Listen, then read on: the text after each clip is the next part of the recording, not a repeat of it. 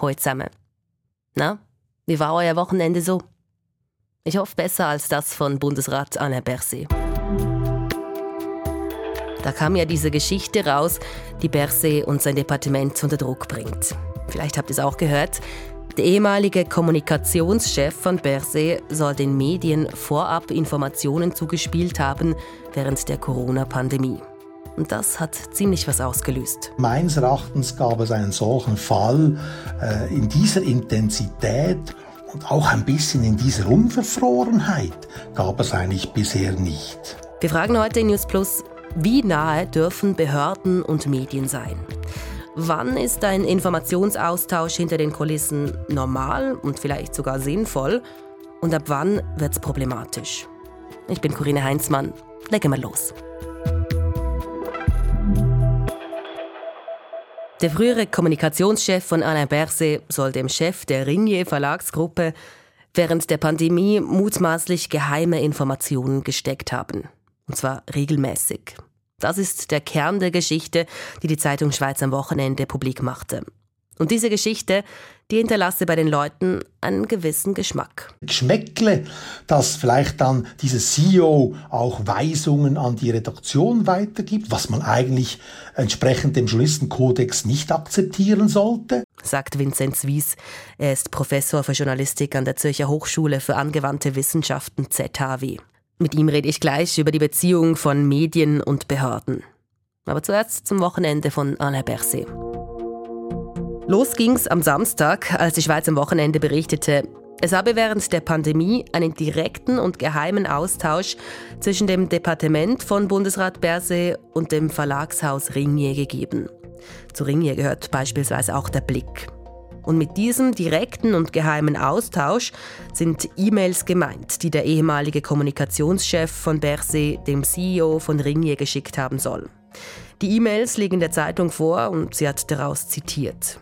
Beinahe wöchentlich soll der Kommunikationschef darin Infos weitergeleitet haben an den Ringier-Chef, die dazumals noch nicht öffentlich waren.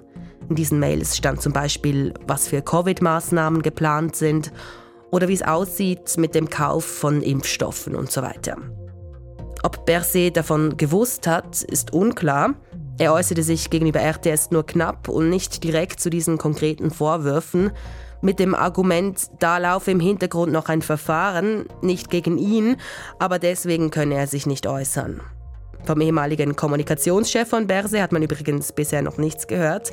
Er arbeitet seit dem Sommer nicht mehr beim Bund. Dafür hat nun die Führung vom Blick reagiert. Sie hat offenbar eine Mail an die eigene Redaktion geschrieben, das berichtet das Branchenportal persönlich.com.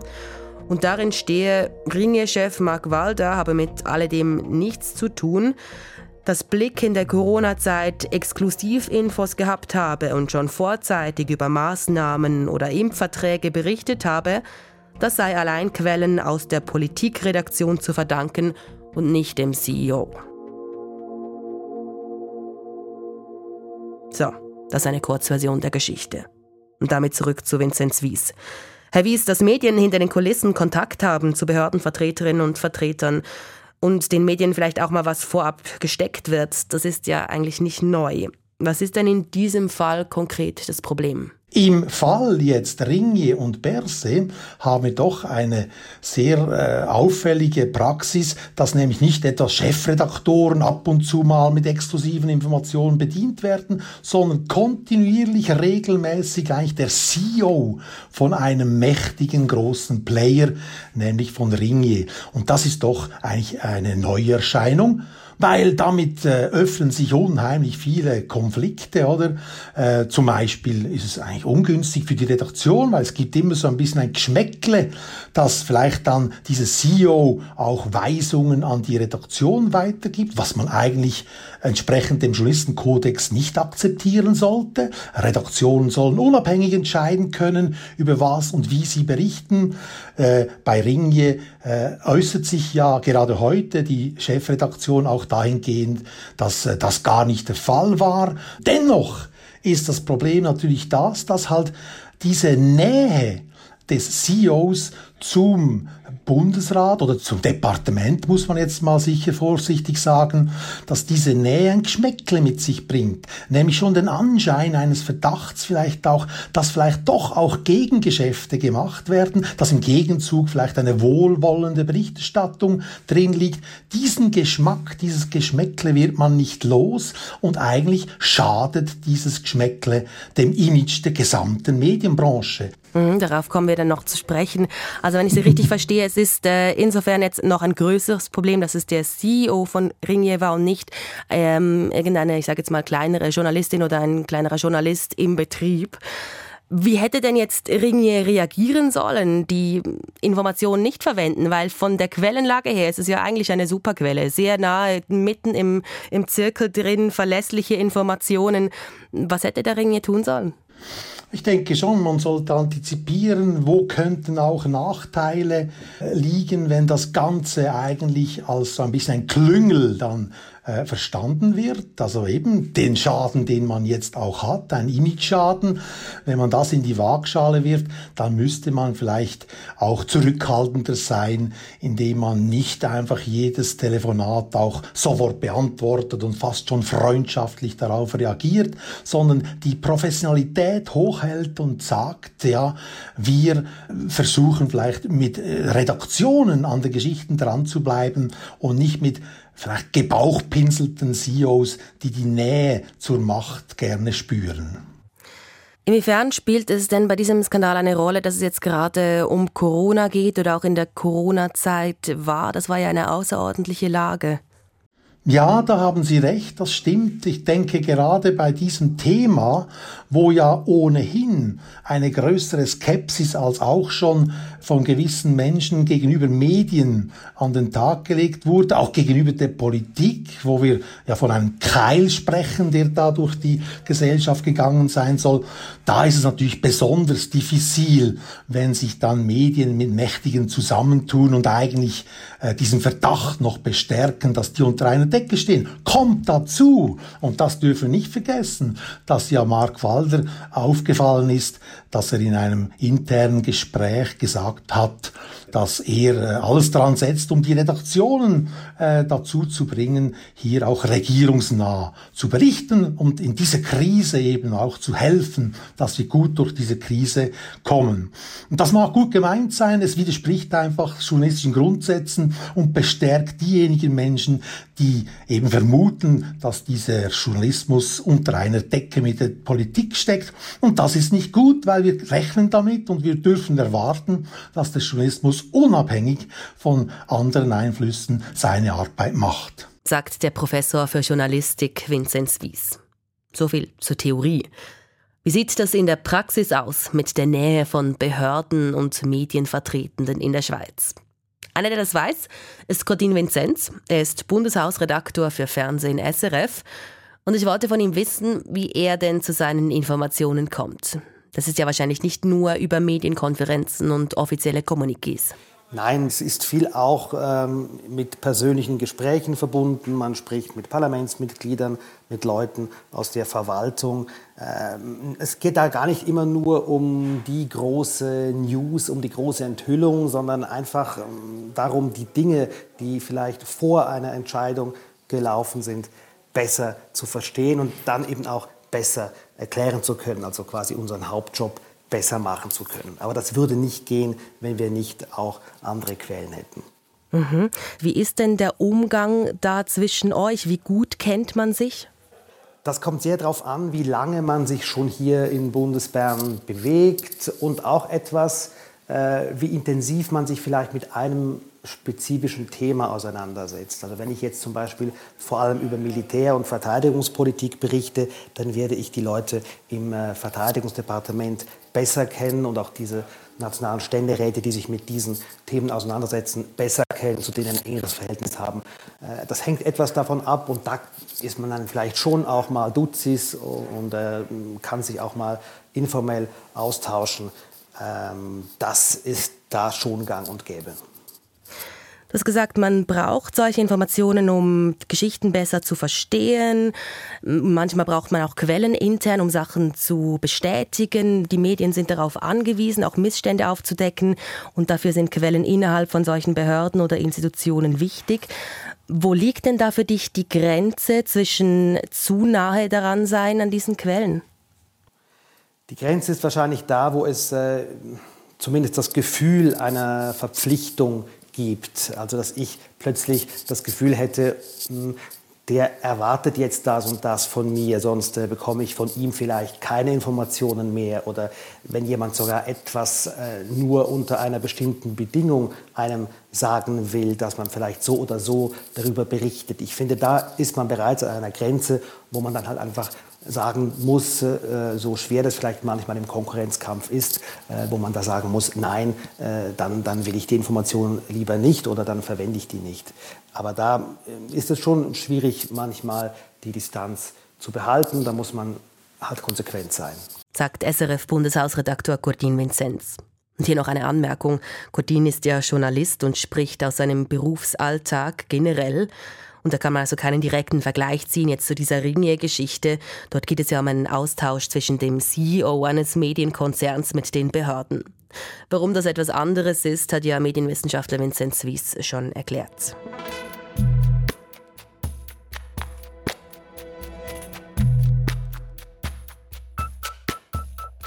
Und grundsätzlich sei ein guter Kontakt zwischen Medienschaffenden und Behörden oder Politikerinnen auch kein Problem, sagt Vinzenz Wies, wenn man folgende Punkte beachte.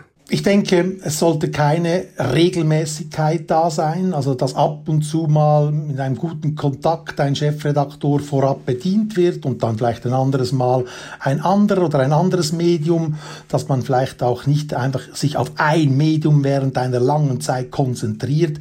Das wäre eigentlich das, was wir zu erwarten haben. Aber wenn das dann regelmäßig passiert, vielleicht auch bei so doch wichtigen, relevanten gesellschaftspolitischen Themen, oder? Da geht es nicht irgendwie um ein neues Geschäftsmodell von einer Firma oder was weiß ich, sondern das sind Themen, die sehr heikel sind, die auch sehr viel in der Corona-Pandemie auch sehr viel Skepsis gegenüber den Medien hervorgebracht haben. Gerade dort schadet diese Nähe, weil sie eben regelmäßig ist, weil sie auch quasi zu einer Beziehung geworden ist, habe ich den Eindruck, und weil sie auf so hoher Ebene stattfindet. Das wollen wir doch auch noch sagen, eben nicht einfach auf Chefredaktionsebene, dieser Chefredaktor mal dann und dann die Chefredakteurin ein anderes Mal, sondern mit dem CEO von einem mächtigen Medienunternehmen. Gab es denn schon mal ähnliche Fälle in der Schweiz? Ich muss sagen, äh, ich habe darüber nachgedacht. Ich weiß natürlich auch nicht alles. Vieles wird auch sonst verborgen bleiben. Alain Berset hat ja gesagt, er hätte gute Kontakte zu vielen anderen Verlegen auch. Aber meines Erachtens gab es einen solchen Fall in dieser Intensität und auch ein bisschen in dieser Unverfrorenheit gab es eigentlich bisher nicht. Ein außergewöhnlicher Fall, sagt der Medienwissenschaftler, aber auch unabhängig von dieser Geschichte es gibt ja schon ein Dilemma im Journalismus. Und zwar sind die Medienschaffenden einerseits ja auf Quellen angewiesen. Es ist die Aufgabe der Medien als sogenannte vierte Gewalt, den Behörden auf die Finger zu schauen und zum Beispiel auch Missstände aufzudecken. Und dafür braucht es halt immer wieder interne Quellen, sprich Leute in Institutionen, Behörden, Unternehmen, die mit den Medien reden, Geschichten bestätigen, Informationen oder Dokumente liefern. Und das ist einfacher, wenn ein gewisses Vertrauensverhältnis da ist zwischen der Journalistin und der Quelle. Gleichzeitig gilt es eben, die kritische Distanz zu halten. Eben ein Dilemma. Das ist vollkommen richtig, aber das ist die tägliche Arbeit des Journalisten, der Journalistin oder auch eines Chefredaktors, einer Chefredaktorin, dass man gute Beziehungen pflegt, dass man aber zu vielen verschiedenen Medienstellen oder Kommunikatoren, auch Politikerinnen und Politiker, gute Kontakte pflegt und ab und zu halt etwas erfährt, das einem hilft, seinen Job noch ein bisschen besser zu machen. Aber eben, wenn das ist, spielt sich auf der redaktionellen Ebene ab, und ist eigentlich auch, ja, hat niemand etwas dagegen, gerade weil man sagt, ja, der Journalismus profitiert ja letztlich auch, auch das Image ist damit nicht gefährdet, es kommt auch zu einer Bedienung von verschiedenen Medien vielleicht gleichzeitig. Was hier störend ist, ist wirklich diese Fokus, diese Konzentration auf ein Medienunternehmen während längerer Zeit dann noch ein Kokettieren äh, mit der Spitze dieses Medienunternehmens. Das ist doch ein ganz anderer Fall als die alltägliche Praxis, einfach gute Beziehungen zu pflegen zu wichtigen Quellen. Mhm. Aber ein bisschen paradox ist es ja schon. Also auch aus der Community bei uns gibt es Kommentare, die sagen, ja, also eine Indiskretion, die wird jetzt dank weiteren Indiskretionen publik, nämlich diese ganze Geschichte, die kam ja auch nur ans Licht, weil irgendwer wahrscheinlich äh, irgendwas geleakt haben muss ähm, an die Medien, konkret die Schweiz am Wochenende und diese E-Mails, die haben die auch nicht, die haben die auch von irgendwo. Was sagen Sie dazu? Das ist richtig, was Sie sagen. Es gibt hier wirklich ein Paradoxon. Wir erwarten ja eigentlich alle, dass die Medien selber gut recherchieren, eben gute Kontakte zu Quellen haben. Aber in der Regel muss man sagen, handelt es sich um Enthüllungsjournalismus. Ich nehme an, das ist auch hier der Fall, dass eben irgendeine Partei ein Interesse hat, jemandem zu schaden und dann diese Information in den Begriffkasten von gewissen Medien legt, in der Hoffnung, dass die dann den Scope äh, daraus machen. Das ist ein Paradoxon, äh, das ist unschön, muss man sagen, wenn es mehr um Enthüllungen geht als um investigative Recherche. Aber ich glaube, damit müssen wir leben. Bleibt die Frage, wie sehr diese Geschichte der Glaubwürdigkeit der Schweizer Medien schadet. Einige SRF-UserInnen sind gegenüber den Medien schon skeptisch. Willi zum Beispiel schreibt via srf.ch, dass es die vierte Gewalt in den Mainstream-Medien so nicht mehr gebe. Und wenn jetzt jemand zu Ihnen kommt und sagt, ja eben genau, jetzt sieht man es wieder, das ist alles manipuliert, ähm, da hintenrum wird da alles gemauschelt, das ist jetzt äh, wieder der Beweis, was sagen Sie dann? Da werde ich ein bisschen wütend weil ich selber beobachte die Medien ja auch und ich habe generell von den Schweizer Medien den Eindruck, da wird eigentlich recht seriös, solide gearbeitet. Sogar im entsprechenden Fall habe ich jetzt nicht den Eindruck, dass hier eben Weisungen empfangen werden und dass hier ein Konzernjournalismus betrieben wird. Aber ich werde wütend, weil ja die Akteure in der Medienbranche selbst auch dafür verantwortlich sind, dass solche Skepsis größer und größer wird. Sie haben es doch auch in der Hand zu zeigen, wie Journalismus solide und seriös arbeitet und dann stören solche Praktiken einfach, wenn es darum geht, die Bedeutung des Journalismus hochzuhalten in einer direkten Demokratie. So viel News Plus für heute. Zum Schluss gebe ich euch nochmal unsere Handynummer mit. Da könnt ihr uns Nachrichten schreiben, am liebsten Sprachnachrichten und Themeninputs geben oder Fragen stellen, die wir dann in unseren Folgen aufnehmen. 076 320 1037 ist unsere Nummer. Ihr findet sie auch im Podcast-Beschrieb. Und unsere Mailadresse, die ist newsplus.srf.ch. Am Drücker heute waren Produzentin Daniela Püntener, in der Redaktion Can Krylachcigil und ich bin Corinne Heinzmann. Tschüss zusammen und bis morgen.